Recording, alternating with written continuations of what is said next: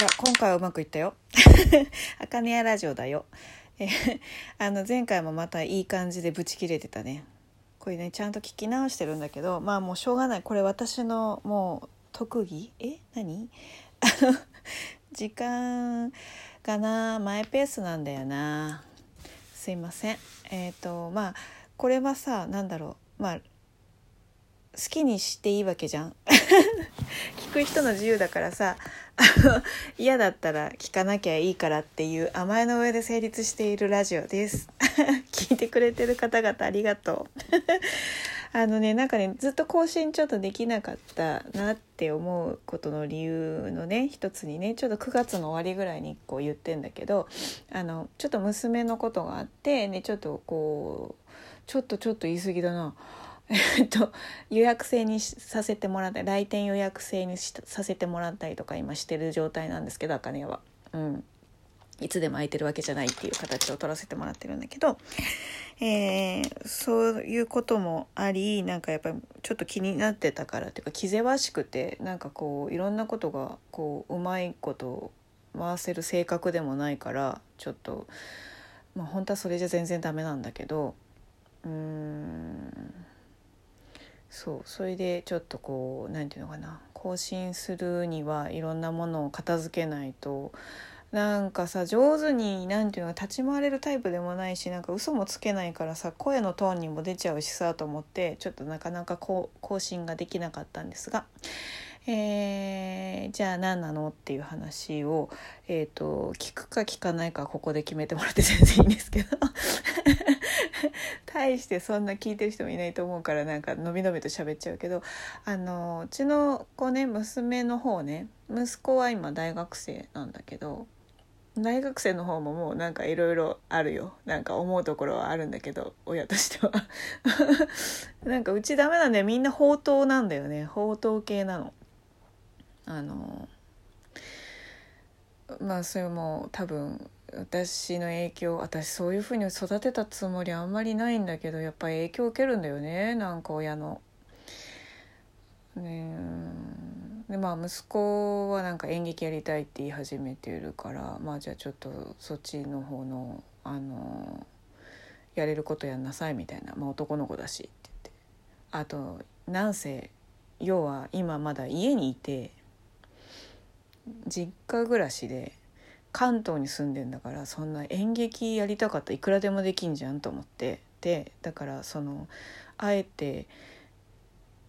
宣言する前に動けよっていう風にちょっと思ってるから、まあ、息子のことはそんな感じなんだけど娘の方が高校2年生なんですけど今はうんちょっと休学してとソウルに行ってるのね。であのもともとなんだろうダンスやったり歌のレッスン行ったりとかはしてたんだけどなんかそういうことを向こうでしたいって言うのが始まってえーっては思ったけどなんだろうもともと学校が苦手な子なの。なのね。その勉強ができるタイプではないのねぶっちゃけ娘の方は。でぶなんかできるできないって言ったらその今の段階の年頃で学業が本業ですっていういう状況の中での勉強に向き合う忍耐力は正直言ってないやつには。あのそこはもうお兄ちゃんとかと全然違ってあの何て言うかなそこをこうそういう面であなんかこうなんだろうねいろんな賢さっていろんな人にあるもあるところだと思うんだけどうんまあこうなんていうの先々を見てうん今自分ができることはこれだからじゃあ勉強をしながらそっちに進めるような方向で選択肢を進狭めずうんいろんな意味でのね選択肢を狭めず自分のできることをやろうと思うのが兄だとすればうん妹の方はもうダメだと思ったら絶対やらない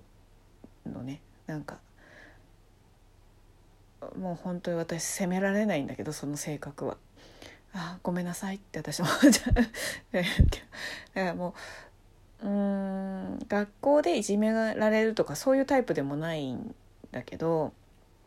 どっちかって言ったらいじめてないか不安になる感じ いやいじめるいじめる子じゃないんだけどね。でもただあの判断の仕方がちょっと何て言うのかな。落ち着いちゃってるから、まあ、確かに浮くだろうなっていうのはちょっと思ってた子なんだけど。でもなんか高校行ってその学校とか環境が学区じゃなくなるでしょ。だからちっちゃい頃から育った地域でもなくなる。学区じゃない自分のこう能力で振り分けられた学校に行き始めるってなった時のに私はその高校時代すっごく楽しかったからだからこそ好きなものを見つけることができたのね。で娘は楽しいことはあるけれども逆逆ではないんだけどその勉強とかっていうよりこの学校にいるよりも自分のやりたいことのためだけに時間を使いたいっていうのが選択だったんだよね。でそれえ？ってやっぱり思ったのよね初めは。私もなんか普通の人なんであそうと思ってただそれがあまりにも回数が重なってきたり強硬な態度を取ったりとかあとやっぱりなんか体調に出てきたりとかするのを見てると、うん、どうこの子の人生にとってどうするのがベストなんだろうって思ってた時にまああの学校もね義務教育ではないからそれは行く前に話もしてるのよね。学校高校は義務教育じゃありませんって。ただその日本自体はそのまあ他の国でもそうかもしれないんだけどあの高卒でない人に対してその何て言うのかな。その人がすごく頑張ったからどうってなるような世の中でもないんだよっていう話をちょっとシビアだけどしてでその上で、まあ、義務教育ではないからどういう頑張り方をするか考えなさいっていうのを言ってでもやっぱ高校は行きたいですっていうことだから今の高校に行ったんだけどでもやっぱ高校行ってみたら自分の思ってるものと違ったりそのやれることとか人とのその今まで生活圏でやった自分のキャラクターじゃないものをいろんな人の中でも生まれた時にあれもできるんじゃないかこれもできるんじゃないかっていう可能性が見えたりとかすることはやっぱりあるじゃない。だかそういうのとかあとは、えーと、可能性もあれば逆にもうできないんだって分かることもあるよねこれって自分には向いてないんだとか。だからなんかその中の選択肢の中で彼女は学校行かずにその自分のやりたいことの方だけに時間を使いたいっていう選択をしようとしたわけ。でうーんと思ってでそしたらじゃあって、まあ、学校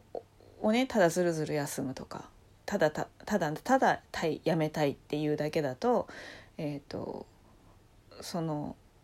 ある程度の決その初め入る前に説明をしてるわけだからそれで決めた進路なはずだからその大人たちを納得させるプレゼンをしてくださいっていう宿題を出したんですよ。ほいだら持ってきたのがその韓国に語学留学と、まあ、ダンスとかその歌の方の勉強をするみたいなのを持ってきたんだけどあのご時世がご時世だからよく出したねって言われる方もいらっしゃるんですけどうんと実際行ってみると、まあ、まだ何て言うかなうちの子はそんなに語学がすごく今堪能なわけではないからこそ語学学校に今通ってるんですけど向こうで。あのよっぽどのことがない限り今のところはそんなにはないよね。あの人同士的にはすごく怖い目にも遭ってないし、うん、あのなんだろう一人一人はそんな悪い人なんかやっぱりいなくてっていう感じに今かん思ったねそれは下見に行った時に感じたんだけどすごい流暢な韓国語で道案内してくれる人がいたりとかそれも完全に向こうの方なんだけど困っている人をにそうやって声かけてくれたりとかする人がいたりとかあとはまあパッと見て日本人だと思って嫌だったらまあ基本声もかけないと思うんだけどでもうん、歩いてて半数ぐらいの人はやっぱ微笑みかけてくれるのよね、まあ、それがどういう意味かわからないけれども。その状態だったらそんなに今ここの17歳の子を一人置いてってもそんなに危なくないのかなってちょっと思ったのでまあもうじゃあ出そうと。その日本にいてずっと親元でダラダラ甘えてなんかたまにバイト行ってたまにダンススクール行ってみたいなとこことやってたって何の意味もないし勉強する気がないのに無理やり通信制通わせたところで学校の勉強できなかった学校にね行って勉強するっていう意欲がない人に通信制なんかそんな甘い世の中じゃないからじゃあもうあの思い切って続くかどうかは分からないけれどもあの出しましょうっていうことでちょっともう急遽ねであんまり寝かせてても意味ないからもうどんどん話進めて11月から行ってるんですけどもう初め離れる時はちょっとさすがに私自身もうわーってこんな幼稚園の時泣いてお泊まり会泣いて帰ってきた子なのにとか思ったけどいざあの始まったら、まあ、周りの人たちにも恵まれてるっていうのもあるんだけどあのー、あとこの間一応一番下のクラスの語学院の一番クラ下のクラスだったんだけど一応テスト受けて次に進級できるみたいな連絡が来たりとかね。一度も知らせたことないなんか見せ見せなかったあのノートとかを こんな勉強してるよって送ってくるからあまああの今その一瞬のこの一瞬一瞬を考えるとまあ彼女にとってはい良かったんじゃないかなって思ってるんだけど、まあ、そんなこんながあって何の話だ？まあ娘のことがあってなかなかちょっと茜屋さんちゃんとできてなかったのでなんですけどただそうやってちょっと落ち着いてきたからね。あの12月は頑張ります。なので、まあ、予約制のままですけど是非あの茜屋